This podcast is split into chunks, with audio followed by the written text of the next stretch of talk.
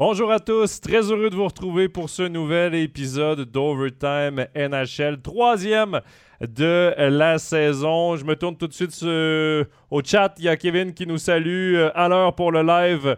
Euh, pour une rare fois, Kevin, on te salue. On te remercie d'ailleurs pour toutes les questions que tu nous poses. Tu es très actif sur nos différentes publications. Je vous invite d'ailleurs tous à nous écrire. On vous a posé la question un peu plus tôt euh, aujourd'hui. Qu'est-ce qui vous a marqué dans ce début de saison d'un NHL? On va en parler avec notre invité euh, pendant la prochaine heure parce qu'il y a eu quand même plusieurs petites choses à retenir de ce début de saison en NHL. Je vous rappelle également euh, que cet épisode sera disponible sur Facebook, YouTube, Apple Podcasts, Spotify et SoundCloud un peu plus tard dans la soirée et demain matin. Et avant d'accueillir notre invité pour ce troisième épisode de la saison, eh ben, j'ai euh, une petite surprise pour vous. Il y aura un concours au cours de cette émission euh, d'Overtime NHL parce que vous le savez, la Ligue nationale était de passage en Suisse un peu plus tôt au mois d'octobre et on en a profité, mon collègue Pascal Eberhardt et moi, euh, pendant notre passage à la Post Finance Arena pour faire un peu de shopping et de vous dénicher des cadeaux qu'on va vous faire tirer, qu'on va vous donner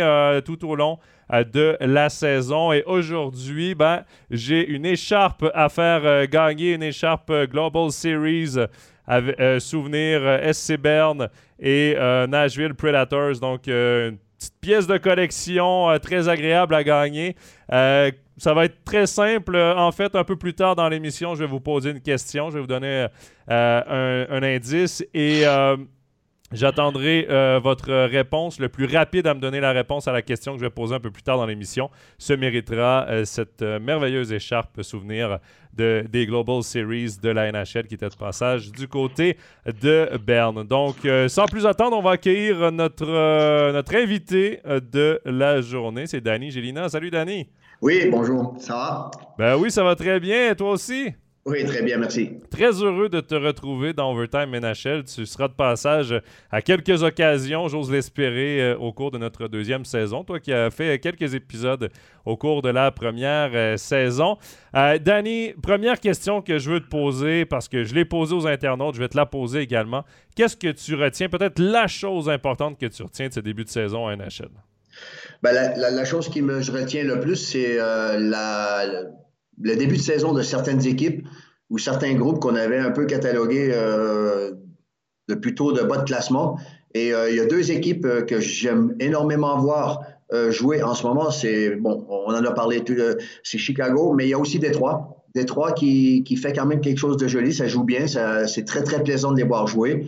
Et ensuite, un groupe qui a été reformé, que je ne m'attendais pas, pas forcément à ce niveau-là en début de saison, c'est les Blues de Boston.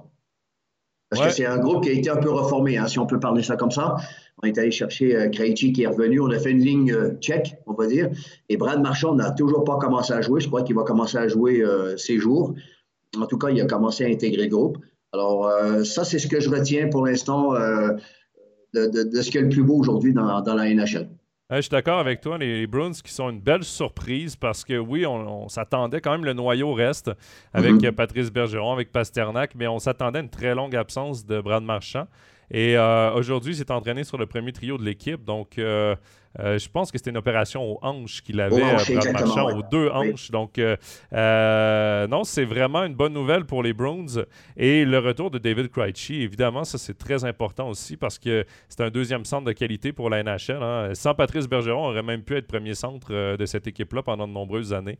donc, je suis bien d'accord avec tes débuts de saison. les Red Wings de Détroit aussi, on n'en parle pas souvent, mais c'est une équipe qui est passée par une longue reconstruction et qui, là, en particulier avec Maurice Sider, là, je nomme que lui parce que c'est un défenseur qui a gagné le Calder la saison passée, qui est voué à un très, très bel avenir. Le Calder, évidemment, c'est pour la recrue de l'année. Et euh, non, c'est une équipe qui sera très intéressante à voir jouer dans les, prochaines euh, années. Il y a Kevin qui nous dit un sacré euh, battant, ce Brad Marchand. Oui, Très vrai. D'ailleurs, j'en avais parlé avec, avec Claude Julien lors du premier épisode d'Overtime NHL. J'en avais parlé de, de, Brad Marchand. Et euh, il avait été très élogieux à son endroit, là, même si on connaît toutes ces frasques qu'il a fait quand même au cours de sa carrière.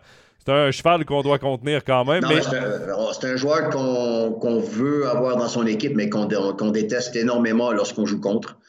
Il y a un joueur qui lui ressemble un petit peu avec, avec beaucoup, beaucoup de mesures, ce que je dis. C'est un genre de joueur à l'époque où Chervet il fatiguait un petit peu tout le monde. c'est un joueur, un joueur comme ça. J'aime bien la comparaison. Ouais, j'aime bien la comparaison. Je vois que tu détestes affronter, mais que tu adores avoir dans ton équipe. Exactement, ouais, ouais, ouais. Et qui va toujours. en tout cas, c'est un joueur avec qui tu vas partir à la guerre à n'importe quel moment. Ouais, oui, et qui a gagné une Coupe Stanley d'ailleurs avec, euh, avec les Bruins de Boston. OK, on va parler euh, quand même joueurs suisses parce qu'on a eu des questions qui, euh, rejoignent, qui rejoignent les, joueurs suisses en NHL. Léonard d'ailleurs qui vient nous écrire Salut Jonathan, comment vois-tu ou expliques-tu le départ des prédateurs de Nashville? Danny, je ne sais pas pour toi, c'est un bel événement de venir jouer en Europe. C'est un bel événement pour les clubs, mais c'est beaucoup de distractions aussi. Et je ne sais pas si tu as le même avis que moi, mais les deux équipes qui sont venues jouer en Europe ont un début de saison catastrophique. Les Prédateurs de Nashville et les Sharks de San Jose. Est-ce que tu vois peut-être une liaison entre le côté médiatique de venir en Europe, de venir jouer en Europe et d'ensuite rentrer et d'attaquer un championnat? Euh, est-ce que tu vois une corrélation entre les deux? Ouais, je n'ai pas fait la corrélation de toutes les équipes avec qui c'est arrivé, mais je sais que j'avais parlé avec quelqu'un qui était euh, qui tournait autour de, de, la NHL, et c'est pour ça que les équipes euh, font très attention à ce genre d'événement parce que la NHL a 21 jours de camp d'entraînement et le jour de voyage aller, le, le jour de voyage retour compte dans les 21 jours. Alors tu perds énormément de temps euh, décalage horaire, OK, vous allez me dire que les joueurs sont relativement habitués à ce genre de détails, mais vous perdez deux jours de camp d'entraînement ou de travail. Ça, c'est une chose. Ensuite, sur place, vous avez un. J'ose même pas penser comment était fait la journée de Romagnosi quand il était ici. C'était, ça devait être très fatigant. J'ai été même surpris de voir la qualité de son match euh, parce que je pense qu'il a été vraiment surbooké. Euh, parce que la NHL, elle vient pour faire de la promotion. Alors, les joueurs sont là pour euh, promouvoir. C'est pour ça qu'ils sont venus à Berne. Et Romagnosi euh, a eu l'aide un peu, je pense, de Niederreiter. Ça, je pense que ça l'a un peu déchargé. Mais je pense qu'il y a trop de distractions, il y a beaucoup de fatigue, beaucoup de voyages, et les joueurs se déconnectent de la réalité euh, de leur quotidien euh, général. C'est un peu comme si vous faites une Coupe du Monde. Hein, c'est en plein mois d'août, hein, si on en parle pas mal encore. c'est complètement différent, mais là, c'est un peu pareil. Et moi, je pense que les joueurs sont déconnectés des, de leur quotidien. Puis en plus, ils perdent du temps. Ils perdent énormément de temps parce que, comme je le répète, euh, les jours de voyage, euh, aller-retour, euh, sont comptés, comptabilisés. Ils n'ont pas deux, trois jours de plus que les autres parce qu'ils ont ce voyage dans les pattes. Oui, j'ai entendu dire aussi que, bon, on a vu sur le les, différents réseaux sociaux, je crois que c'était de la NHL ou des Prédateurs de Nashville. Roman Yossi, qui après le match est allé d'un discours dans le vestiaire pour remercier ses coéquipiers et tout ça. Euh, moi, ce que j'ai entendu entre les branches, c'est que les joueurs des Prédateurs ne prenaient pas vraiment. Ce, prenaient plus ce voyage-là comme. Euh, un team mm. building, on fait la mm-hmm. fête, on s'amuse, on visite Berne. Uh-huh. Et euh, pour Roman Yossi, lui, c'est important de bien performer devant sa famille, ses amis, euh, où il a grandi à Berne. Et lui, il prenait très au sérieux. Et euh, le message, évidemment, il est magnifique, ce qu'on, le, message et tout. Mais derrière, c'était un peu un soulagement de sa part de dire ben merci les gars, on l'a gagné. J'ai marqué deux buts, ça fait une belle soirée, tout ça. Mais euh, il y a cet aspect aussi que dans un camp d'entraînement, tout est tellement intense, important. Et là, tu relâches pendant ton camp d'entraînement avant de commencer ta saison deux matchs euh, consécutifs, t'es pas chez toi, t'es et t'es pas dans ta patinoire. Mm. Il y a quelque je chose. pense que Romagnosi ne voulait pas revivre euh, le, scénario des Flyers de Philadelphie euh, à, Lausanne. Hein, un, match sur une jambe, puis ils se sont fait surprendre. Alors ça, il ne voulait pas le revivre. Alors, tu as raison de, dire que pour Romagnosi, c'était pas une, c'était pas une, quelques jours de vacances. C'était quand même très intense pour lui émotionnellement et sportivement. Par contre, euh, comme tu le dis, moi, je pense que les joueurs ont déconnecté du quotidien euh, d'un camp d'entraînement. Et euh, tout le monde sait qu'un camp d'entraînement, il y a énormément de jeunes de, joueurs qui travaillent fort pour essayer de gagner soit des minutes de glace, soit des postes dans les trios, ou soit tout carrément un poste dans le, dans le groupe. Et là, tu t'en vas, c'est pas facile. Enfin, c'est pas facile, on va pas les plaindre, mais ça les déconnecte de leur quotidien d'un camp d'entraînement qu'ils ont l'habitude. Et ça explique aussi probablement le début de saison parce qu'on avait la question également euh, comment on explique euh, que se passe-t-il avec Timo Meyer? Moi, je trouve que ça explique aussi les performances de l'équipe explique aussi les performances de Yossi et de Meyer. Quand ça va débloquer pour ces deux joueurs-là, ça va débloquer et là, ils vont commencer à obtenir leurs leur points. Parce que je regardais les statistiques de Roman Yossi. Euh, il est très utilisé, évidemment. Là, c'est euh, en moyenne 26 euh, minutes par match, 25-26 minutes par match. lors de, la dernière rencontre contre les Flyers de Philadelphie il y a cinq jours, c'était 29 minutes 45 secondes pour Roman Yossi. Et je regarde ses statistiques. Il finit à moins 2, évidemment. Il joue tellement souvent ah que ça, c'est tel que tel. Il, il n'obtient pas de points, mais quand tu regardes ses tirs au but, 7 tirs contre les Flyers, 7 tirs contre les, les Kings de Los Angeles. Cinq tirs contre les Stars de Dallas euh, trois jours, quatre jours plus tôt. Il tente sa chance. Quand ça va finir par rentrer, ça va finir par rentrer. Mais il faut aussi remettre en perspective que sa saison de 96 points de la saison dernière, c'est une saison exceptionnelle. Il ne va pas répéter ça chaque année. Euh, non, puis les autres le savent aussi. Hein. À un moment donné, euh, il y a les gardiens, les joueurs, ils savent aussi, ils connaissent le joueur et euh, ils ne pourront pas répéter ça. Et leur talent, c'est justement de s'adapter, de comprendre ce qui se passe. Et puis, euh, parfois, ça prend un petit peu de temps. Et ça, c'est, évident.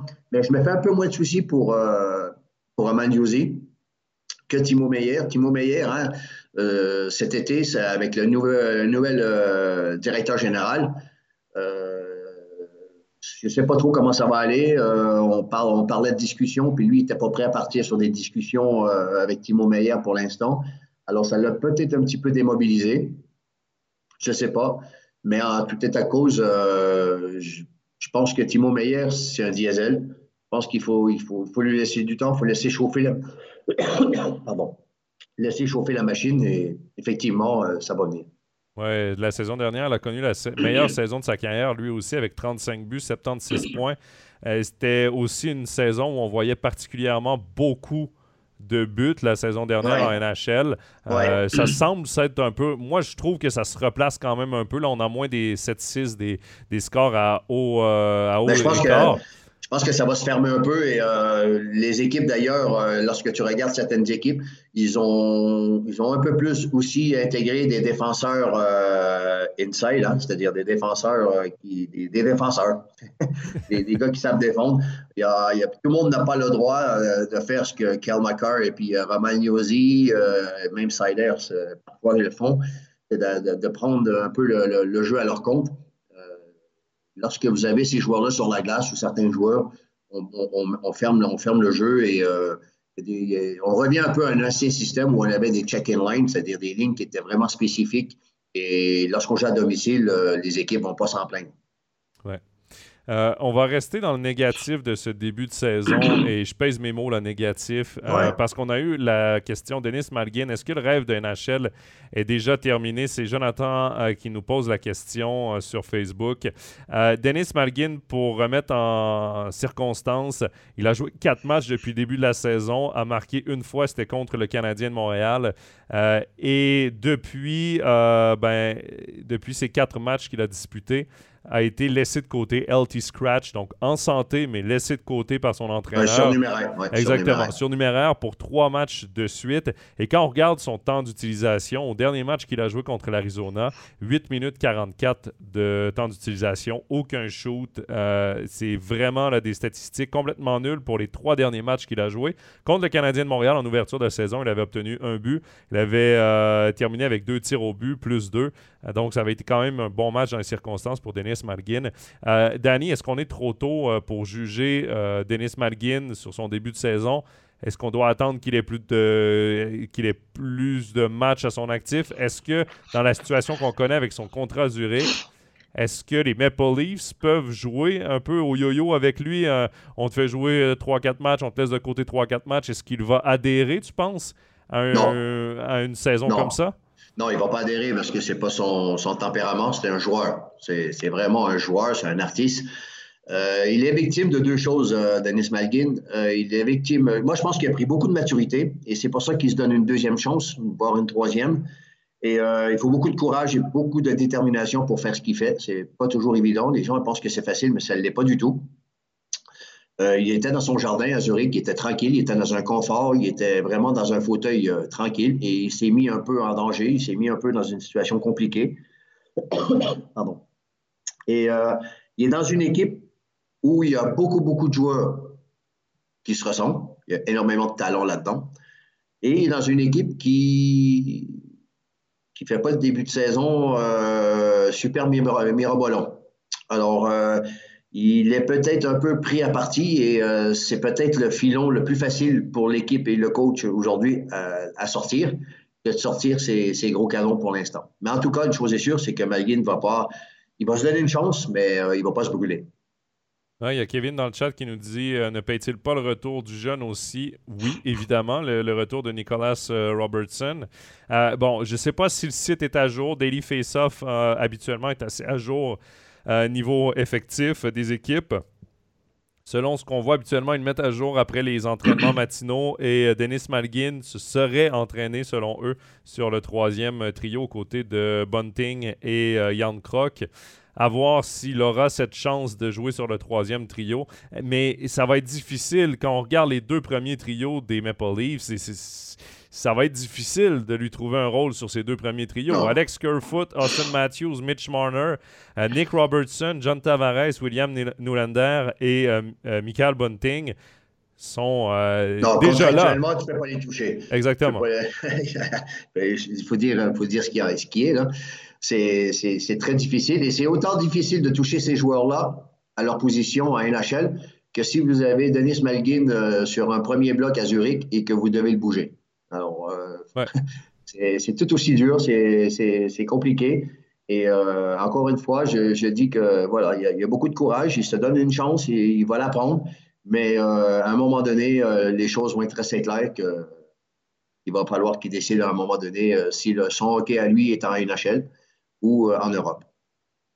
On parle des Maple Leafs, on va rester un peu sur les Maple Leafs de Toronto parce que oui, c'est un début de saison difficile. Euh, quatre victoires, trois défaites en sept matchs pour les Maple Leafs. Ils ont d'ailleurs perdu à la maison contre les Coyotes de l'Arizona. Euh, et ça, ça fait très mal euh, à l'équipe. D'ailleurs, on a entendu les propos de l'entraîneur Sheldon Keefe après la, après la rencontre, qui a été très dur avec ses, avec ses stars, Austin Matthews, Mitch Marner, entre autres. Mais quand on regarde euh, la situation euh, à Toronto, il y a quand même un directeur général, euh, Danny, qui n'a pas de contrat pour la prochaine saison. C'est sa mm. dernière saison de contrat. Et moi, je vais te poser la question aussi.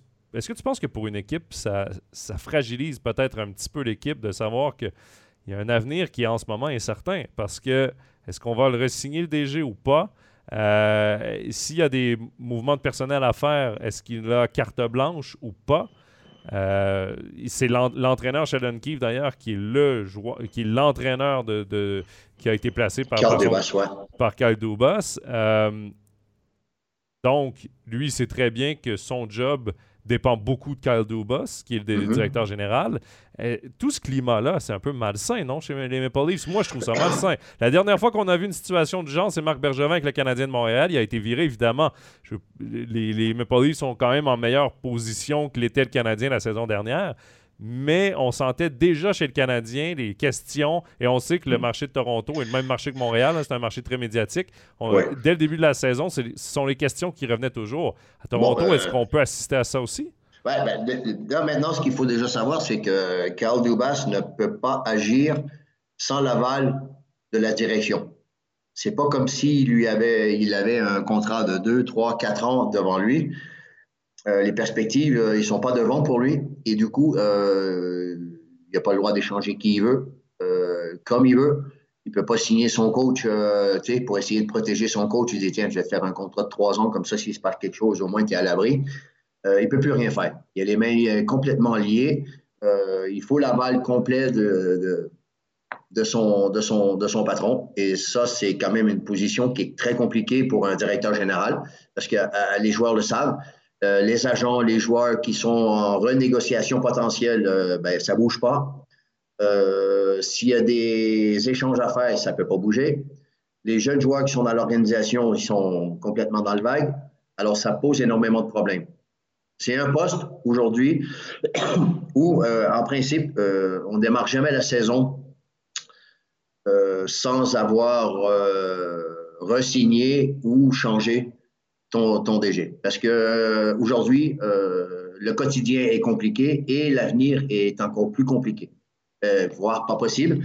Et il faut pas oublier que aujourd'hui, hein, vraiment, là, on est vraiment fin octobre, toute la direction, c'est-à-dire toute la direction du player development, c'est-à-dire du développement des joueurs, scouts, recruteurs, ben, ils sont déjà au travail pour la, draft euh, du mois de, du mois de juin.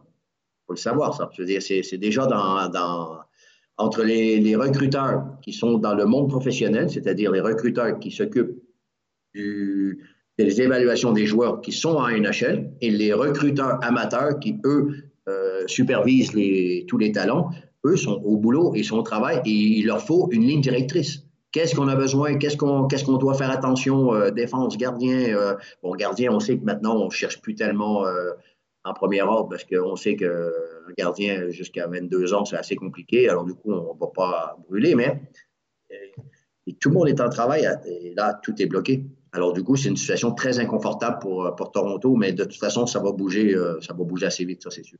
Ouais, qu'il soit viré ou qu'il soit prolongé, c'est certain que ça va bouger vite. Je pense que c'est une patate chaude en ce moment à Toronto et c'est un marché tellement médiatisé que tu peux pas te permettre ça, surtout dès euh, la première série de défaites, comme on vient de le voir en début de saison, ben, c'est tout de suite les questions qui, euh, qui reviennent. Est-ce qu'il va être encore là? Est-ce qu'on fait le ménage? Est-ce que... Puis reste que c'est une équipe à prendre au sérieux. Il y a huit matchs de jouer dans la saison, ça va. Pour l'instant, non, non, c'est. faut pas paniquer. Là, peut pas paniquer, mais c'est quand même une situation inconfortable pour tout le monde. Il y a deux styles d'équipe en NHL, euh, c'est-à-dire vous avez. c'est pour ça que quand tout à l'heure j'ai parlé des Blackhawks de Chicago et des Détroits, eux le savent très bien et la direction générale, Eiserman, c'est pas, pas un nouveau-né, hein, et c'est exactement ce qu'il fait. Euh, il a probablement demandé à, son groupe, euh, à son groupe euh, global d'être prêt dès le début de saison parce qu'il sait très bien qu'il y a énormément de points à prendre en début de saison. il y a beaucoup de groupes qui sont pas forcément prêts dès le départ parce qu'il y a des groupes qui ont, qui, ont, qui ont, joué longtemps la saison dernière. Les vacances ont été plus courtes. Alors, les camps d'entraînement ne sont pas les mêmes. Alors, du coup, les joueurs sont prêts un petit peu plus tard, c'est-à-dire qu'on a une prévision euh, au niveau de la préparation physique, technique, tactique avec le groupe. Il y a des groupes qui n'ont pas beaucoup changé. Alors, du coup, euh, tu n'es pas obligé d'aller aussi vite dans le détail. Alors, ça va aller doucement. Ça va, ça va. Et ça, on le sait. Je pense que on prend les Avalanches, on prend euh, Tampa Bay, par exemple, si je prends les deux finalistes c'est des équipes qui se connaissent très bien et puis qu'il n'y a pas de panique à bord et puis que si ça commence pas forcément sur la bonne jambe, ils savent qu'ils peuvent retomber et puis qu'ils vont trouver les solutions et les ressources. Par contre, des équipes comme Chicago, Détroit, tout ce qui est pris au début est à prendre et souvent des équipes jeunes qui sont un peu avancées parce que Détroit est un petit peu plus avancé que Chicago dans, la construction, si on va dire. Euh, eux euh, savent que c'est tout de suite qu'il faut prendre des points puis éventuellement se mettre euh, peut-être pourquoi pas à l'abri pour, pour passer l'hiver. Je vais dans le chat. Euh, il y a Anthony qui euh, réagit à la question euh, d'Oubus. il dit Autant dire qu'il ne sera plus là l'an prochain, le coach non plus. Euh, et Kevin abonde dans le même sens. Il dit, euh, comme dit Anthony, euh, ils ne seront plus là. Trop d'échecs vu ce que vise Toronto, mais en même temps, ils ont encore une équipe pour aspirer à la Coupe Stanley. Il y a Julien qui dit, bon, à Toronto, on sort toujours au premier tour, alors ils ont le temps d'être prêts. Évidemment, c'est toujours compliqué en playoff. Les, gens de Montréal vont dire, moins, ils premier tour. Oui. Euh, mais euh, ouais, donc ce sera un dossier euh, très intéressant mm-hmm. à, suivre, celui des Maple Leafs de Toronto. On va maintenant passer. Ah, ce qui dérange, excuse-moi, si je veux juste faire un petit parallèle, ce qui peut éventuellement déranger un petit peu Toronto, c'est que ça fait deux, trois ans que. ils vivent, ils vivent à, peu près tranquilles par rapport à ce qui se passe à Montréal. Euh, alors du coup, euh, là, Montréal commence à secouer un peu. on parle beaucoup de Montréal, euh, Montréal par-ci, Montréal par-là, et on sait très bien que Montréal-Toronto, il y a quand même une très grande rivalité. Et à un certain moment donné, je dirais pas, je mettrais pas ça au même niveau que Ambry-Lugano, là, mais quand il se passe quelque chose à gauche, on prospecte énormément pour voir qu'est-ce qui se passe, comment ça se passe. Et là, ben, à un moment donné, si ça se passe pas bien, mais on, prend, des, on prend souvent des, des, décisions où les journalistes de Toronto ou de Montréal sont assez pesants. Ouais. Oui, ça c'est vrai. Euh, je, prends euh, quelques secondes pour vous rappeler notre concours qu'on va faire un petit peu plus tard dans notre émission pour gagner cette magnifique écharpe euh, des Global Series qui se sont passées ici à Berne ce sera un petit peu plus tard. Je vais vous poser une question dans l'émission et le premier qui répondra juste à la question se méritera cette magnifique écharpe des Prédateurs de Nashville et du CP Berne. Pièce de collection. Ben, ils vont tous être prêts, là. Ça va suivre bientôt dans l'émission. écoute, Danny, on va passer du négatif au positif parce que moi, il y a deux joueurs qui ont retenu mon attention depuis le début de la saison. Il y a un d'eux euh, sur qui on a reçu une question. Euh, c'est Kevin qui nous posait avant l'émission. Que penser du début de saison de Nico Ischier? Peut-il continuer pour atteindre un nouveau record de points. Parce qu'il faut rappeler que la saison dernière, Nico Ischier, je crois, c'était 60 points euh, la saison dernière qu'il a obtenu. Et c'était, oui, exact, 60 points en 70 matchs. C'était son plus haut total en carrière. 7 euh, points en 6 matchs pour commencer la saison. Danny, est-ce que tu le vois battre ce record de 60 points? Bon, déjà, la première chose qui est très importante pour Nico Ischier, c'est de rester en santé. Ça, euh, s'il reste en santé, je pense qu'il est capable est capable de faire une saison une saison à 70 points, euh, je pense qu'il s'en dirige pas trop mal. Et 70 points sur 82 matchs, c'est pas pas rien. Hein. Il, faut, il faut y aller. Hein. Par contre, euh, ce, qui, ce qui se passe à, New Jersey, ben voilà, c'est une situation globale. C'est une situation globale. Ça tourne bien, ça travaille bien. Il y a des joueurs qui commencent. Hein, Jasper Bratt, euh, qui est quand même assez aussi, est assez, est assez chaud aussi. Alors il y a et Jasper Bratt, il a été quand même l'ailier de Nico Ischier pendant presque deux ans. Alors, c'est des joueurs qui sont, en, qui sont un peu, euh, je dirais, euh, plus en développement. Et aujourd'hui, c'est des joueurs qui deviennent de plus en plus confirmés. Et il euh, ne faut quand même pas oublier qu'une saison à 60 points à Nico Ischier cette saison ne serait pas une mauvaise saison parce qu'il ne faut quand même pas oublier une chose. Il hein. faut quand même remettre tout en perspective. Nico Ischier fait, fait, fait, beaucoup de choses que, que McDavid ne fait pas. Hein, euh, ben, Nico Ischier, c'est un joueur qui va, qui, va, qui va être utilisé euh, en désavantage numérique. C'est un joueur qui va être utilisé en avantage numérique. C'est un joueur qui va être utilisé contre les meilleurs centres en face, contre les meilleurs trios. Alors, euh, Nico Ischier est capable d'accepter ça. Puis Nico Ischier va, va accepter de gagner 2-1, de ne pas avoir de points, mais d'avoir les trois points sur la table.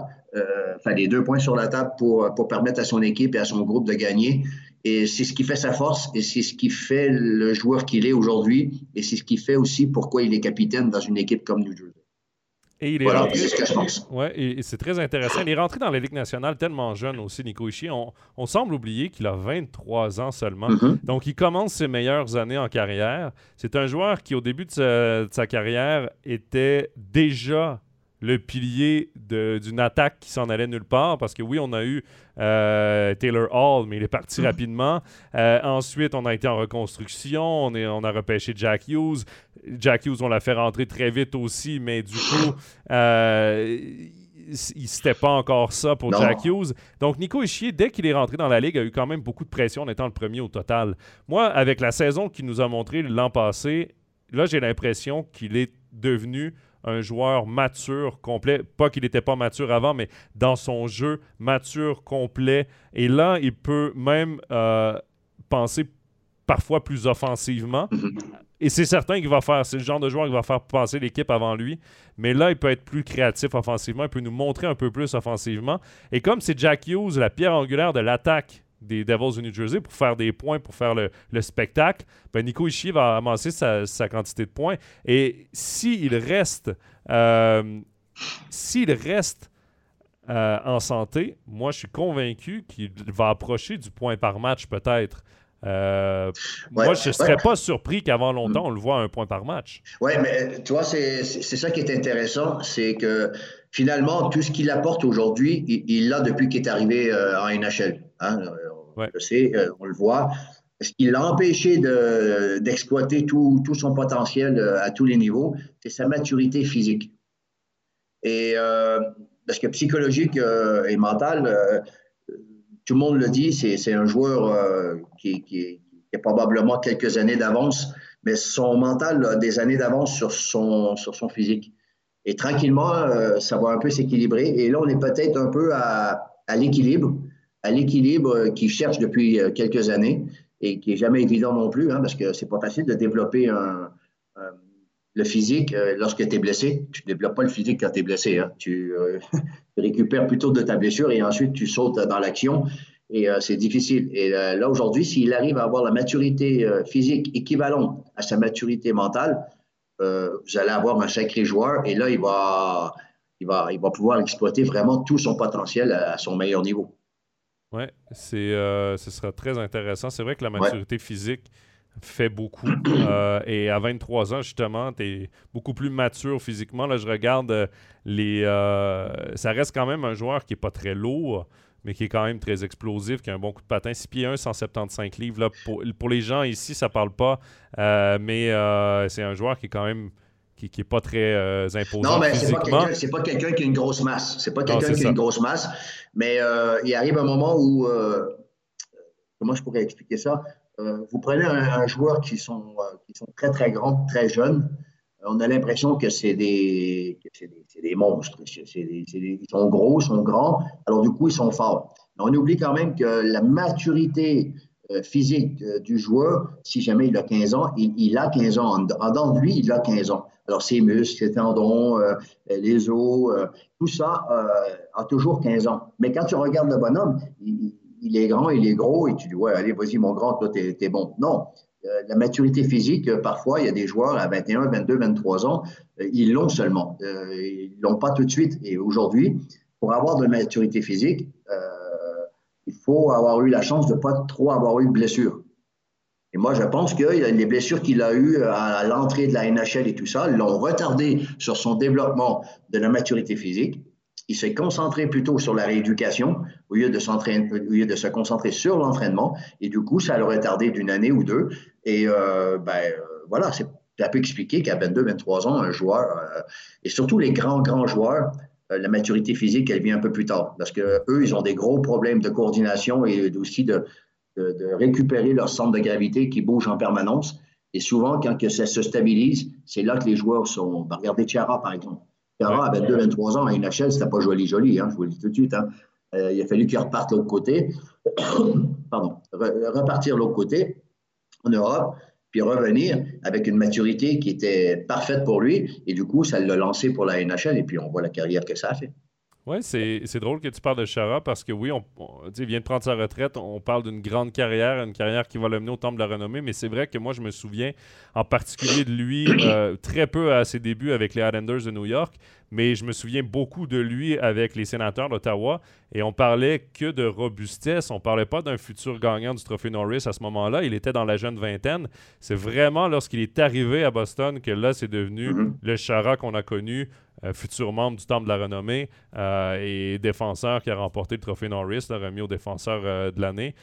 Mais c'est vrai, ça, ça, revient à peu près à ça. Et meilleur exemple également que j'ai cette saison à la draft, il y a un défenseur qui a été drafté par les Coyotes de l'Arizona. Il fait 6 pieds 7, c'est un Québécois. un Québécois. il fait 6 pieds 7, là, c'est quoi Je ne saurais pas dire en, mètres, là, c'est sûr, c'est plus de 2 mètres, ça, c'est sûr. ouais, on ne doit pas être, pas, être loin du 2 mètres 04 ou un truc comme ça. Ouais, écoute, j'ai que ses mensurations. Et là, euh, vous pouvez peut-être m'aider dans le chat. Là. Il fait 6 euh, pieds 7 et, il fait. Euh, il est à 202 livres. Donc, lui, ça va lui prendre du temps également, justement, à gérer mm-hmm tout ce corps-là, parce que, mais il peut devenir quand même. Les, les Coyotes veulent en faire un monstre, c'est comme ça qu'ils l'ont dit euh, à nos collègues de, NHL, de LNH.com. Mais c'est vrai que ça va prendre du temps. C'est le genre de joueur que ça prend du temps. Il faut être patient beaucoup, avec ça. Ben, beaucoup de travail hors glace, euh, athlétique euh, de base, et ensuite ramener tout ça sur la glace et puis ensuite euh, faire un gros, gros travail. Je sais que Bruce Cassidy euh, à Boston était un, fervent, euh, un grand, grand amateur au niveau des exercices sur des espaces très restreints. Il aimait beaucoup le 1 contre 1, 2 contre 2, 3 contre 3 dans des espaces très restreints. Que pour lui, c'était le meilleur moyen de développer les qualités techniques et mentales, c'est-à-dire de vision périphérique, et être capable de jouer dans des petits espaces. Et il disait que même dans les dernières années de Chara, Chara arrivait encore à se développer en travaillant dans des exercices de ce type-là. Alors, c'est long, il faut être patient et euh, j'espère juste que les Coyotes vont encore exister quand lui va être, va être prêt à jouer. Ils vont peut-être être ailleurs, euh, dans un autre marché. Julien nous dit 2 mètres 4, euh, donc 6 pieds 7. Et ouais, 202 livres, c'est à peu ben, près quoi, 92 kilos, quelque chose comme ça. J'ai eu Maxime Montandon qui fait 2 mètres 04 je peux vous dire que sans travail et beaucoup, beaucoup de persévérance, tu n'y arrives pas. C'est impossible. C'est énormément de travail. En tout cas, je suis bien placé pour en parler. Maverick Lamoureux, euh, son nom d'ailleurs, à cet espoir euh, des euh, Coyotes de l'Arizona, choix de première ronde la saison dernière. On va revenir, avant de continuer sur les Coyotes, on va revenir sur les Devils parce qu'Anthony nous a demandé les Devils ont fait un saut en qualité depuis l'an passé. Feront-ils enfin les playoffs? Danny, oui, c'est une meilleure équipe. Euh, moi, j'aime beaucoup euh, l'ajout d'André Palat également dans ce mm. groupe-là. Euh, mais quand on regarde la division métropolitaine, ça va être compliqué, j'ai l'impression, pour les Devils de se qualifier en playoff. On peut penser aux Rangers de New York, on peut penser aux Capitals de Washington, aux Penguins de Pittsburgh, aux Hurricanes de la Caroline. Rapidement, je place ces quatre équipes-là encore devant les Devils du New Jersey. J'ai l'impression que ça va être compliqué, mais en même temps, il y a Luke Hughes qui va arriver la saison prochaine, le frère de Quinn et de Jack, mhm. euh, qui est un défenseur. Un défenseur, oui.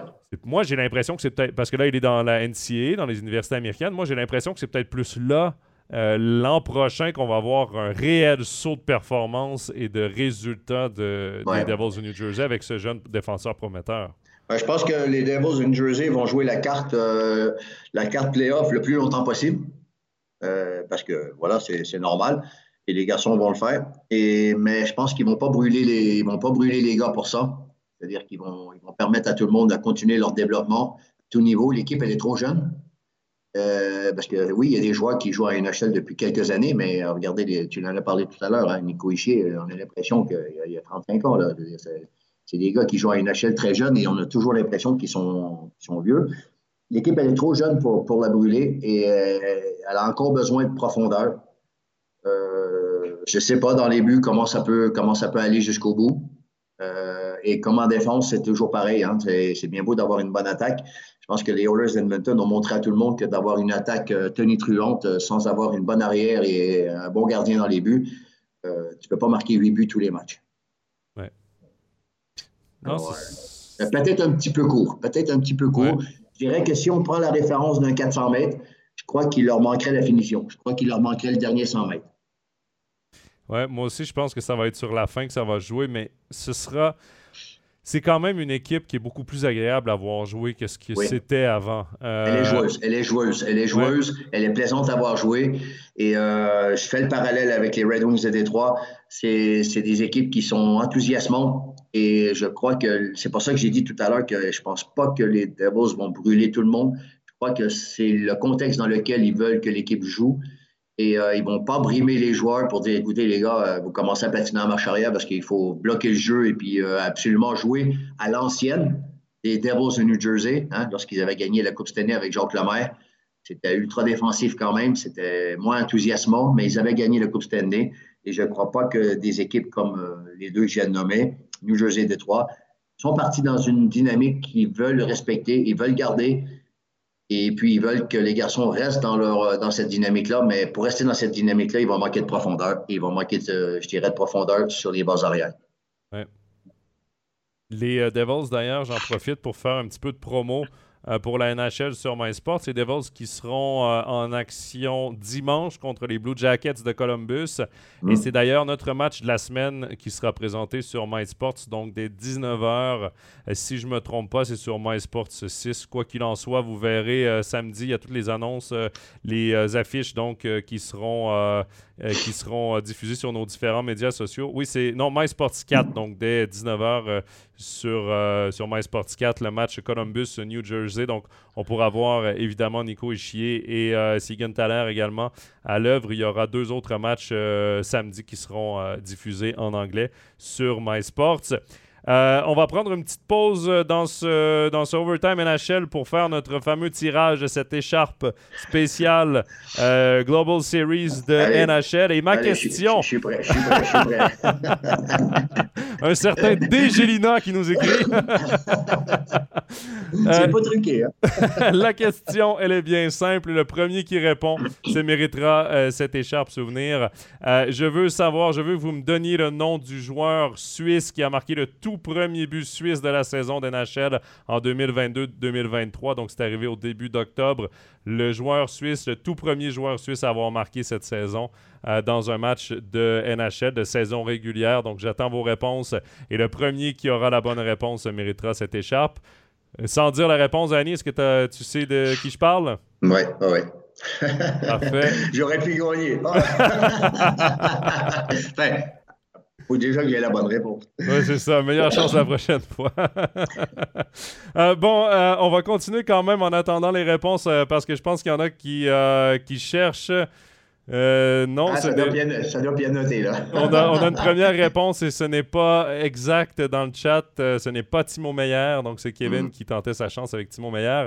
Euh, on va parler quand même des, d'un autre point positif que moi j'ai relevé. On n'a pas eu de questions là-dessus, mais je veux qu'on en parle.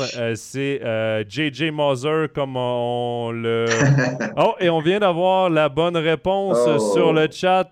c'est Sergei Nino Niederreiter qui a marqué le tout premier suisse de la saison avec les Prédateurs de Nashville. Euh, donc, euh, écris-nous euh, sur MySport, sinon je vais te contacter là, via le live dans la soirée pour que tu nous donnes tes coordonnées. tu as remporté cette magnifique écharpe CP Bern. Nashville Predators. Donc, on va t'envoyer ça à la maison. Merci beaucoup d'avoir participé. Donc, Sergei qui est le vainqueur de cette, euh, de cette échappe. Pour en revenir à JJ Moser, Yanis Moser, euh, qui.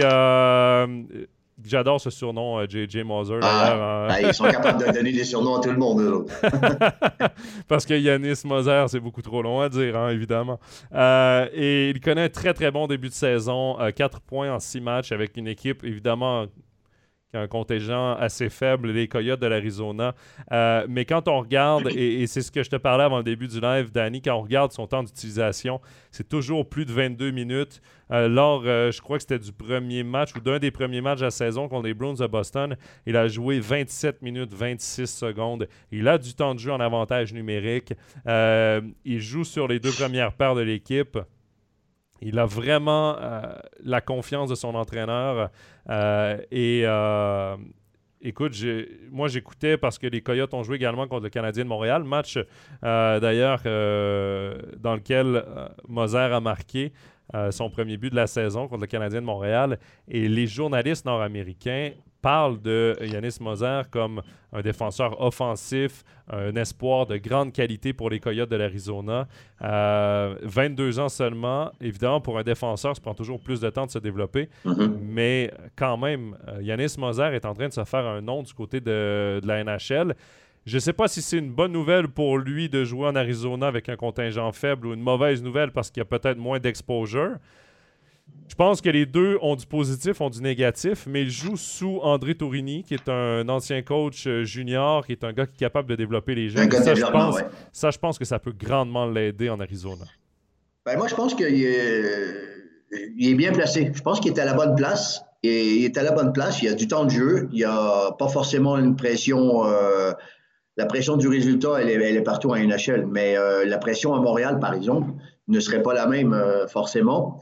Et c'est un gars qui me paraît relatif. Je ne le connais pas personnellement, hein, mais quand on le regarde, ça, donne l'impression que c'est un garçon qui est assez calme, un gars qui est assez euh, introverti, comme ça, à regarder. Son jeu, euh, au départ, était assez introverti aussi, et c'est pour ça que peut-être là, il commence un peu à, s'extérioriser, à prendre plus d'initiatives. Il a plus confiance aussi. Euh, il sait dans quel environnement il est aujourd'hui. Il est dans une organisation qui lui fait confiance. Euh, forcément, euh, c'est presque le capitaine de route de, la défensive. Alors forcément, il, est bien, il, est bien, il est bien en place. Et je pense que pour son développement de, 2, 3, 4 ans, euh, c'est très, très bien pour lui. Après, je pense que l'avenir va s'ouvrir à lui. Et je pense que c'est tout bénéfique pour lui. On parlait de maturité tout à l'heure avec Ishii, mais je pense que c'est très important pour lui de prendre la maturité euh, dans, tout, dans, toute la globalité, physique, technique, mentale, tactique, euh, connaître la NHL. C'est pas du tout la même chose qu'en Suisse. Et du coup, euh, je pense que c'est un garçon qui, peut apporter quelque chose. je dis pas, je peux pas le mettre dans le même panier que dans que Romagnosi, mais il y a quelque chose qui, qui se ressemble énormément, c'est que c'est des garçons qui passent à l'action et qui parlent très peu. C'est des garçons qui, qui se concentrent sur ce qu'ils ont à faire, il ne cherche pas forcément l'exposure, parce qu'on ne peut pas dire que Romagnosi euh, cherche l'exposure absolument. L'exposure vient à lui parce qu'il euh, l'amène, parce que forcément, c'est le meilleur, enfin, moi je dis que c'est un des meilleurs défenseurs de la Ligue, mais euh, c'est pas lui qui va la chercher, c'est pas Piquet Souban, par exemple. Piquet Souban, lui, va chercher l'exposure. Euh, Romagnosi ne va pas la chercher, Moser ne va pas la chercher. Et c'est des garçons qui, qui, font leur travail et qui se développent. Et puis, euh, je pense qu'il y a, il y a une, similitude entre les deux, sans parler du niveau de jeu. Hein. Attention, hein, vous y aller doucement. Là. Ouais. Je parle juste de, de, la façon dans laquelle les garçons veulent euh, amener leur carrière. Il y, a, y a des questions. Ça réagit dans le chat à propos euh, de Moser. Euh, je parlais de l'exposure hein, qui est moins du côté de l'Arizona. Ça ah ouais. a de l'avantage et ça a un avantage et un inconvénient. L'inconvénient, c'est qu'évidemment, à travers la Ligue nationale, on en parle très peu de Yanis Moser. L'avantage, c'est que même s'il fait deux erreurs dans un match qui coûte deux buts, il n'y a personne qui va en parler dans les médias le lendemain. Mm. Tout le monde s'en fout en Arizona. Et ça, ça, ça a l'avantage de peut-être moins jouer dans la tête, de garder les choses simples, de jouer avec moins de pression et c'est très bon pour son développement. Euh, et, et, on va lire quelques, quelques questions, quelques commentaires. Il y a Kevin qui nous dit pour euh, JJ, euh, il est, je pense qu'on peut le dire, établi euh, chez les Coyotes, mais aurait-il sa place et un si bon rôle ailleurs? Évidemment pas. Oui, à Montréal, oui. Quand, à Montréal, il, oui. Il y a des... évidemment, il y a des endroits. Il ferait du bien à Montréal, il ferait du bien à Toronto. Euh... Mais est-ce que dans une équipe, est-ce que dans une équipe aspirante, il aurait sa place? Par exemple, parce que là, non, on parle la, de... la prochaine étape, c'est sa, sa, prochaine étape. On parlait de maturité tout à l'heure. Et euh, moi, c'est, euh, je sais qu'on ne va pas envoyer tous les Suisses à la même place, mais euh, une équipe comme New Jersey qui cherche à établir un peu de profondeur dans son équipe en défense, ben, c'est le joueur sur lequel je commencerai à, mettre le clignotant et je dirais à mon staff de recruteur, écoutez les gars, moi je veux quelqu'un qui suive ce joueur-là presque en permanence. Ouais. Non, ben, c'est.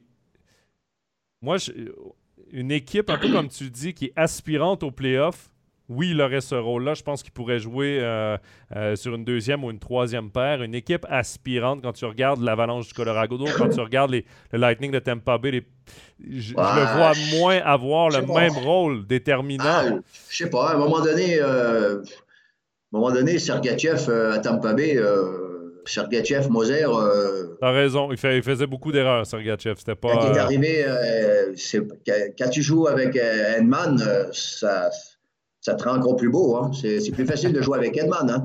Mais Sergachev, euh, c'est pas le joueur qui. qui, qui c'est pas une assurance tout risque. Hein? Ouais, non, ça, je suis d'accord avec toi. Mais non, il a un très, très comment je pourrais dire? Moi, je dis qu'il a un bon potentiel et c'est que si moi je serais euh, directeur général d'une équipe, je mettrais quelqu'un dessus et euh, ce serait probablement euh, quelque chose que je réfléchirais euh, dans un échange euh, avant Noël. Oui, un très gros potentiel. Et, et, je reviens au premier choix du dernier repêchage des, des Coyotes de l'Arizona, qui est Maverick Lamoureux, qui est un grand, gros défenseur, plus défensif certainement que dans l'organigramme des Coyotes, dans quelques années, on voit certainement ces deux-là, peut-être une connexion avec Moser qui pourrait plus porter à l'attaque, l'amoureux qui est plus physique et mm -hmm. euh, défensif. Et il y a des combinaisons. Parfois, il y a des, des équipes qui, euh, qui flashent sur un joueur. D'ailleurs, clairement, les Coyotes avaient flashé dessus pour, euh, pour le repêcher en deuxième ronde à 20 ans. Donc, ils le voulaient absolument. C'était leur premier choix cette année-là, d'ailleurs. Et clairement, ils ont un plan pour lui et mm -hmm. euh, pour l'instant, mais ça l'aide. Anthony, il dit qu'il faudra juste qu'il évite de prolonger trop longtemps en Arizona. Je pense que quand les millions arrivent et que le contrat, la stabilité arrive, peut-être qu'il s'y plaît d'ailleurs dans non, le désert de l'Arizona. très, très bien là-bas, lui. Hein? Je l'ai dit tout à l'heure, c'est un personnage qui, est, qui, me paraît très introverti.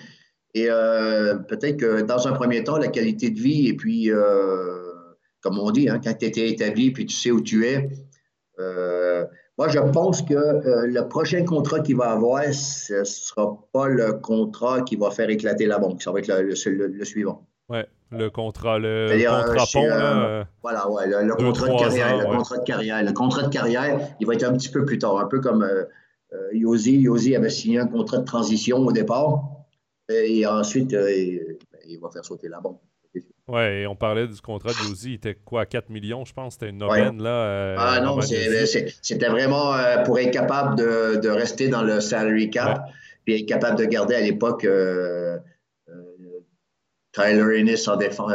Ryan Ellis. Ryan Ellis, Piquet Souban, il y avait Shea Weber. Il voulait garder les quatre et garder les quatre avec des salaires qu'ils méritaient tous. Ça aurait été impossible. Il y avait Echolm. Il, ah, y a eu le Quatuor, il y avait Weber, Echolm, Ellis et, euh, et Yossi. Par la suite, évidemment, euh, Weber a été échangé pour Souban. Oui, c'est ça. Euh, oui, il y avait Weber comme numéro 7, je crois. Oui, exact. Yannick Weber comme numéro 7. Alors, tu vois, c'était un peu l'idée. Et ça, c'est des joueurs de franchise qui peuvent faire ça. C'est-à-dire que Yossi savait que la franchise, c'était un joueur de franchise et il savait que le contrat qui suivrait derrière, il serait récompensé à double titre, c'est-à-dire récompensé par son, ses performances et récompensé par le fait que c'est un joueur qui a voulu s'investir dans le, la construction d'un groupe à long terme. Oui, et pour revenir sur la signature éventuelle, euh, parce qu'évidemment, il y a un contrat euh, d'entrée de trois ans, donc il reste deux saisons à son contrat. Quand il va prolonger, euh, l'Arizona, Niveau hockey, c'est peut-être pas la chose la plus incroyable en Amérique du Nord, mais tous les joueurs qui passent par les Coyotes de l'Arizona disent à quel point, niveau familial, niveau euh, vie personnelle et tout, l'Arizona, c'est vraiment une très, très mm. belle région, euh, très bel État américain euh, où c'est très agréable de, vivre. Donc peut-être qu'il décidera. c'est pas pour rien que Shane Doan est resté là presque tout à cas. c'est pas pour rien non plus. Hein, et lui aussi, il aurait pu faire sauter la banque. bien ailleurs, ouais. Bien ailleurs. Et je dirais que la qualité de vie et puis euh, tout le reste qui va à côté euh, est très important aussi. C'est pas, pas évident toujours hein, de certaines villes. Hein. Tu vois, quand tu joues à New York, euh, il faut être solide. Hein. New York, à Vegas, à Vegas, il faut, faut, être sérieux parce que ça peut partir vite en vrille. Ouais. Julien nous dit il a rejoint l'Arizona pour rejoindre la Grande Ligue et il va devoir jouer dans une patinoire plus petite que la Tissot Arena. Sacré contraste. Je voulais en plus m'en aller là. Merci Julien pour ton, euh, pour ton euh, message. Parce que euh, j'ai vu aujourd'hui des images du vestiaire visiteur pour le premier match à domicile des Coyotes dans leur nouvelle patinoire de 5000 places, patinoire universitaire, la Mullet Arena. Mm-hmm. Et le vrai vestiaire visiteur n'est pas terminé, donc ils ont, euh, ils ont placé des, euh, des paravents, des toiles sur une patinoire de pratique. Euh, écoute, ça, ça a plus l'air d'un centre de vaccination COVID que d'un vestiaire professionnel de hockey. On va jouer dans, devant 5000 spectateurs, ça c'est si c'est plein avec une section debout comme en Suisse. Ça, par contre, les joueurs ont bien hâte de voir ça. Euh, il n'y aura certainement pas la même ambiance qu'en Suisse, par contre, disons-le. On va être en, Arizona. Il faut bien qu'ils la remplissent quand même. C'est 5000 places, c'est rien à Montréal, mais pas certain qu'en Arizona, ça va être sold out à chaque soir. Moi, Danny, je comprends pas la Ligue nationale. Je comprends pas parce qu'on n'a pas été patient avec euh, Atlanta. Euh, on voyait que ça s'en allait nulle part. On persiste avec la Floride, qui cette fois une bonne équipe, qui, engendre un tout petit peu de revenus quand même. Et on persiste surtout avec les Coyotes de l'Arizona qui, sans le partage des revenus, parce qu'il faut le dire, là, les, équipes font un bénéfice chaque année.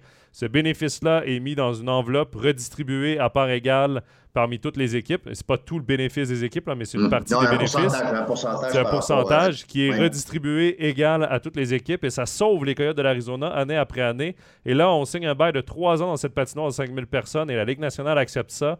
Accepte également qu'on accueille des équipes de NHL dans un faux, dans un vestiaire temporaire. Ça, je ne comprends pas ce que Gary Bettman et la Ligue nationale veut faire avec cette franchise-là. je ne m'explique pas ça. Bon, euh, déjà, ça veut, dire aussi que toutes les organisations ont, accepté, hein, ça, faut le savoir. C'est pas juste Gary Bettman qui a décidé, euh, oui, oui, moi, je veux. C'est toutes les organisations qui ont accepté. Et ensuite, euh, on ne peut pas croire qu'il n'y a pas quelque chose derrière tout ça, parce que sinon, moi, je ne comprends plus rien non plus. Ça, c'est évident. On est moins patient. Euh, on veut pas les Nordiques de Québec et puis on, veut s'en aller. Euh, on veut accepter ce genre de détails. Là, je pense qu'il y a des. On dit que euh, une équipe à Québec, c'est pas un bon, un bon marché. Là, moi, je pense que le Vidéotron, on le remplirait pas mal plus facilement qu'on pourrait remplir les 5000 places dans l'Arizona. Alors, moi, je peux pas croire que les droits TV dans l'Arizona sont importants. Je vois que ça. Je vois, je vois que ça. Le, marché dans ce coin-là, euh, ça peut être que ça, parce que sinon, euh, moi, je comprends rien. Euh, en plus, on n'a aucune vision. Hein. C'est pas comme si ils vont jouer trois mois et demi dans cette patinoire-là, et puis à Noël, ils vont, ils vont retourner dans leur nouvel amphithéâtre. je sais pas, là, je fais un, parallèle, mais je sais pas si vous vous souvenez, mais je sais pas si les gens suivent ça aussi, mais les Vikings du Minnesota, c'est-à-dire une équipe de la NFL, a été obligée de déménager dans un stade de collège de l'Université du Minnesota le stade euh, fait, euh, je sais pas, 80 000 personnes, tu vois. Alors, c'est pas un problème. Les stades sont, différents, l'accueil est différent.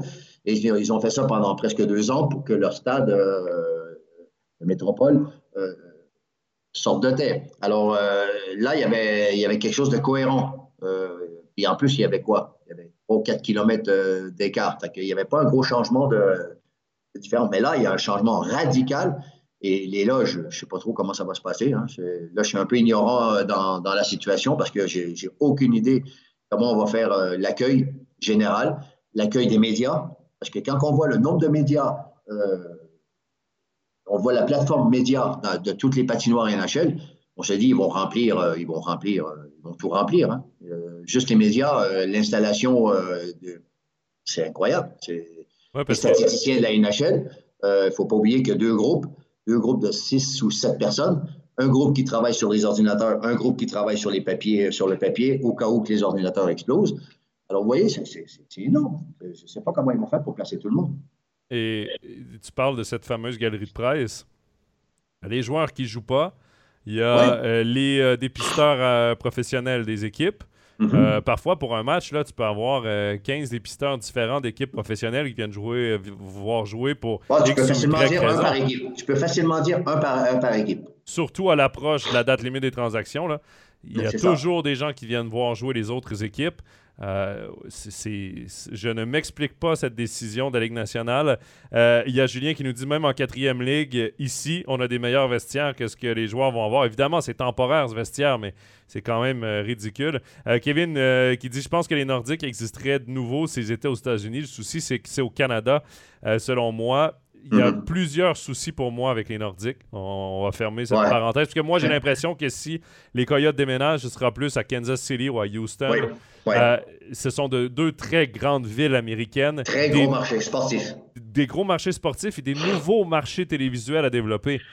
Au Québec, au Canada, le marché télévisuel du Québec, donc de Montréal, mhm. euh, est déjà à pleine capacité. il est saturé, même si tu ajoutes une équipe à Québec, Niveau télévisuel, tu n'ajoutes pas un nouveau partenaire, tu ne vends pas de nouveaux droits, et c'est là que c'est moins payant pour la Ligue nationale. Et c'est pour ça que Kansas City et Houston ont tellement de belles visibilités. À Québec, oui, il y a un aéroport international, mais je vais le mettre en guillemets parce qu'il n'y a pas des vols qui viennent de partout aux États-Unis qui, atterrissent là-bas. C'est un tout hmm. petit aéroport. Ils ont commencé là, il y a quelques années à peine à faire des voyages dans le sud, donc d'aller dans, euh, dans les Caraïbes euh, à partir de cet, aéroport à Québec. Donc ça, c'est un autre problème. S'il y a certaines équipes qui doivent passer par Montréal, faire ensuite le trajet euh, par avion, tu sais, faire un escale, non, ça ça, marche pas. Euh, donc, il y a plusieurs petits problèmes avec Québec. Et Québec, ça reste une ville où, oui, la patinoire serait remplie, mais il y a très peu de sièges sociaux à Québec, très peu d'argent, et la Ligue nationale ne compte qu'en argent et pas pour les spectateurs. Donc, c'est pour ça que pour moi, Québec. Euh, non, c'est pour ça qu'aujourd'hui, euh, Québec, Québec a compris et Québec se dirige plus vers une équipe de la, NBA. Québec veut. Il y, y, a un consortium qui s'est mis en route la nouvelle ligue professionnelle de NBA de, basket au Canada, il y a sept équipes, sept clubs euh, aujourd'hui. Et euh, c'est pour ça qu'on se dirige vers ça, parce qu'on sait que euh, dans le Québec, c'est un marché qui est, qui est, fermé au niveau du hockey. Et au niveau du baseball, ça risque d'être compliqué entre les, deux, les deux équipes qui veulent faire moitié-moitié. c'est un peu compliqué. Ouais. Deux sujets qui nous restent, Danny, en ouverture d'émission parmi ce que tu as retenu euh, dans, tes, euh, dans, le début de saison de la NHL, tu avais mentionné les Blackhawks de Chicago avec un bon début de saison. Et euh, sur Twitter, on a eu un message de Bouin qui nous dit J'ai été très surpris par le bon début de saison des Chicago Blackhawks. Je pense que personne n'avait attendu de si bons résultats. Quatre victoires consécutives, il faut le rappeler pour les Blackhawks. quatre victoires en six matchs comment expliquer la forme actuelle de l'équipe malgré son contingent très faible sur papier? T'expliques ça comment, Denis? Ben, tout simplement qu'ils sont plus près que les autres, c'est-à-dire qu'ils ont de l'avance. Ils ont de l'avance et ils savaient que c'était là qu'ils pouvaient faire la différence. Et euh, ils ont eu l'intelligence de le faire parce que le savoir, c'est une chose, mais être capable de le mettre en pratique, c'est autre chose. C'est surprenant. Euh, je crois que toutes les... tout est aligné. Euh, parce que lorsqu'on sait aussi euh, tout ce qu'on a entendu aussi sur, euh, sur Kane, Kane a marqué son premier but, hein, simplement dernièrement. Il a, mis du temps à, marquer. même lui en marquant pas, les Blackhawks qui arrivent à faire quelque chose d'intéressant. Kourachev qui joue sur une autre planète. je ne sais pas s'il y en a qui ont vu son dernier but, mais alors il a sorti aussi quelque chose de joli. Alors, pour l'instant, tout est aligné pour eux. Et euh, par contre, à mon avis, c'est une question de temps à un moment donné que, le, vent va tourner et ça va devenir compliqué. Puis ils vont, euh, je pense, un petit peu prendre leur place, entre guillemets. Euh, c'est une question de temps. Ouais, c'est pas une équipe qui va se battre pour les playoffs loin de là. ils vont plus être. Non, puis il va y avoir des changements. Hein, il va y avoir des changements. Et la, meilleure chose qui peut se passer pour les Blackhawks, il se passe en ce moment, c'est qu'il y a des joueurs qui ont sorti la tête de l'eau et qui deviennent très intéressants pour faire des échanges. Euh, alors, euh, il ne va pas tarder, hein. ça, va vite aller parce qu'aussitôt qu'un joueur va, être, euh, devenir intéressant sur le marché, ils, vont ils vont en profiter. Oui, et on peut penser déjà à Jonathan Taves, qui est sur le marché. C'est plus compliqué parce que oui, santé, c'est moyen. Oui, mais c'est sa dernière année de contrat euh, pour une équipe aspirante. Euh, le mec a trois Coupes Stanley, euh, si je ne me trompe pas, c'est ça, c'est trois. Donc, et les Blackhawks ont l'espace sous le plafond pour retenir la moitié de son salaire. Donc, il peut devenir très intéressant pour une équipe comme troisième centre, une équipe aspirante. Un peu comme Perry fait un petit peu depuis deux, trois ans, c'est-à-dire il va consolider un groupe et t'amènes du leadership et un capitaine incroyable dans, ah. dans une équipe aspirante. Euh, ça, c'est à ne pas négliger. Il faut juste qu'ils comprennent, un peu comme Perry, qu'ils comprennent son rôle et qu'ils acceptent son rôle et puis de, de, répondre au dicton être et avoir été, c'est deux choses. Ouais. Et il a tellement critiqué les Blackhawks que c'est presque ah. évident qu'il n'y reviendra pas. Euh, parce qu'il a critiqué les Blackhawks dans la direction qu'ils vont euh, et les décisions qu'ils prennent. Euh, Patrick Kane également devrait être échangé. Et lui, l'avantage qu'ont les Blackhawks, c'est qu'il lui reste deux saisons de contrat en comptant cette année. Donc, sa valeur est extrêmement haute parce qu'une équipe qui va aller le chercher va avoir deux ans ou un an et demi de Patrick Kane. Euh, et lui, on sait à quel point sa valeur est encore immense. C'est un gars qui est capable de faire encore 95-100 points en cette ligue-là. Euh, donc, Patrick Kane également qui devrait quitter. Moi, je ne serais pas surpris que les deux quittent cette saison si les Blackhawks vont dans le sens qu'ils vont, parce qu'ils ont échangé quand même Alex Debrincat là, cet été, euh, on voit clairement que eux, c'est la reconstruction totale qu'ils veulent faire. Ben, il faut se débarrasser de Taves et Kane. Ben, tu peux pas te débarrasser de Debrincat puis de pas te débarrasser de Toz et à moins que Toz euh, aurait voulu rester puis euh, mais il l'a pas il l'a pas démontré non. Les deux vont sauter et, je vais dans, dans, le même sens que toi pour expliquer la forme actuelle de l'équipe. Tu parlais de la préparation va avec préparation le coaching staff et c'est la première saison de Luke Richardson à la tête de cette équipe des Blackhawks de Chicago. Qui il est, Luke Richardson? Un ancien défenseur de la NHL. Euh, il a passé plusieurs années comme assistant coach avec le Canadien de Montréal. C'est d'ailleurs lui qui avait remplacé Dominique Ducharme en demi-finale euh, d'association euh, lorsque le Canadien s'est rendu en finale de la Coupe Stanley il y a deux ans. Ils Toronto, je crois. non, c'était c'était pas Vegas, c'était ah, en, demi-finale. Ouais. et, et Dominique Ducharme avait eu le le COVID et c'était Richardson qui avait pris sa place mhm. derrière le banc. Il, il, n'y avait que des loges par rapport à, cet entraîneur. C'est sa première expérience comme entraîneur-chef. Clairement, il a voulu euh, mhm. bien préparer son équipe et c'est tout à son honneur. Moi, je, je vais un peu dans le même sens que toi, parce que moi, ma raison d'expliquer, c'était Luke Richardson. La tienne, c'est la préparation et l'un va pas sans l'autre. Oui, oui, non, non, je pense qu'il connaît très, très bien la Ligue, et il savait très, très, très bien qu'il y avait un avantage à prendre quelque part, et s'il y avait un avantage à prendre, il était là. Et euh, il a eu l'intelligence de, préparer l'équipe et puis de, l'amener aussi dans ce projet-là. Et euh, je pense que c'est très intéressant pour, tout le monde. Moi, le début de saison des Blackhawks me fait peut-être un peu penser au début de saison des Flyers de Philadelphie. C'est une équipe qui ne restera pas dans la course aux playoffs longtemps cette saison. Je les vois pas là, mais l'effet Tortorella, l'effet du nouveau coach, a marché pour, les, pour le début de la saison. Pas le même effet, par contre. pas le même effet, pas le même genre de coach, mais en même temps, Tortorella, ça marche sur une courte durée. Et là, ben, il a réussi à bien préparer son équipe. Les Flyers également, qui connaissent un bon début de saison, là, avec euh, quoi, ils sont euh, 4 victoires, 2 défaites, et eux aussi en 6 matchs. Mais encore là, j'ai l'impression que ça ne tiendra pas très très longtemps. À voir, euh, je, peut-être que je me tromperai et je ferai un miracle pas ici sur Overtime NHL, mais c'est deux équipes que je vois descendre au classement. Non, les choses vont s'équilibrer euh, Ils vont s'équilibrer un petit peu après le, premier quart, le premier quart de la, de la saison. Danny, ça fait déjà euh, plus d'une heure qu'on est euh, en ah live. Il nous reste un sujet à aborder parce qu'on a eu deux questions qui, euh, qui allaient ensemble, qui allaient de pair. Jonathan qui nous demande À votre avis, y a-t-il des joueurs suisses actuellement en National League qui ont les qualités pour faire un jour leur début en NHL Et Kevin, lui, nous a posé la question Est-ce que David Reinbacher, sur les listes de recruteurs pour la draft, est-ce que c'est réaliste ou utopique? Le défenseur, le jeune défenseur de Cloton euh, Danny, je les ai mis ensemble, ces questions-là, parce que je pense que c'est le seul joueur de National League en ce moment qui a vraiment un réel potentiel d'être drafté ou de jouer à moyen terme en NHL. Qu'est-ce que tu en penses? Euh, j'en pense beaucoup de bien. Euh, je l'ai côtoyé la saison dernière et il était très, jeune encore.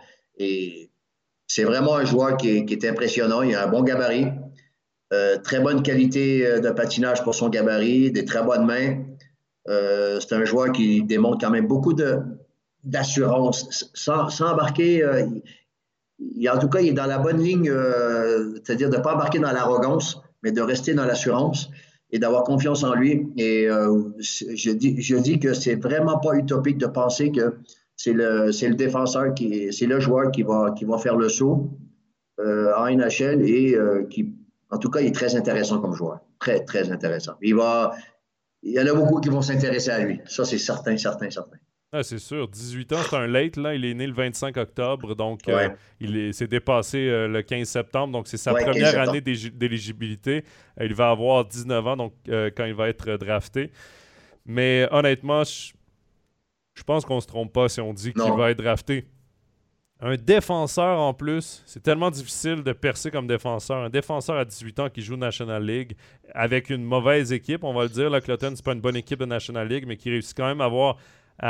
on réussit à le voir, à avoir des bons flashs du jeune et tout. Je pense que c'est pas trop se tromper de dire qu'il a de bonnes chances d'être drafté. Après, c'est pas une science exacte. Ça veut pas dire que c'est 100% sûr qu'il va être drafté parce qu'il joue en National League mais clairement, il a un potentiel intéressant pour les non, non, de, On oublie, euh, il faut juste oublier la National League. On parle du joueur. Le joueur a le potentiel pour être, pour être appelé en NHL. Maintenant, c'est une mauvaise nouvelle pour Cloton parce que euh, je pense qu'il va avoir, il va avoir encore besoin d'une année. Euh, bon, l'avantage d'un garçon comme ça, c'est que s'il ne joue pas sa première année en NHL, il peut aller jouer en AHL, comme il vient de l'Europe. Euh, c'est un peu le problème de Slavovski avec euh, Shane Wright.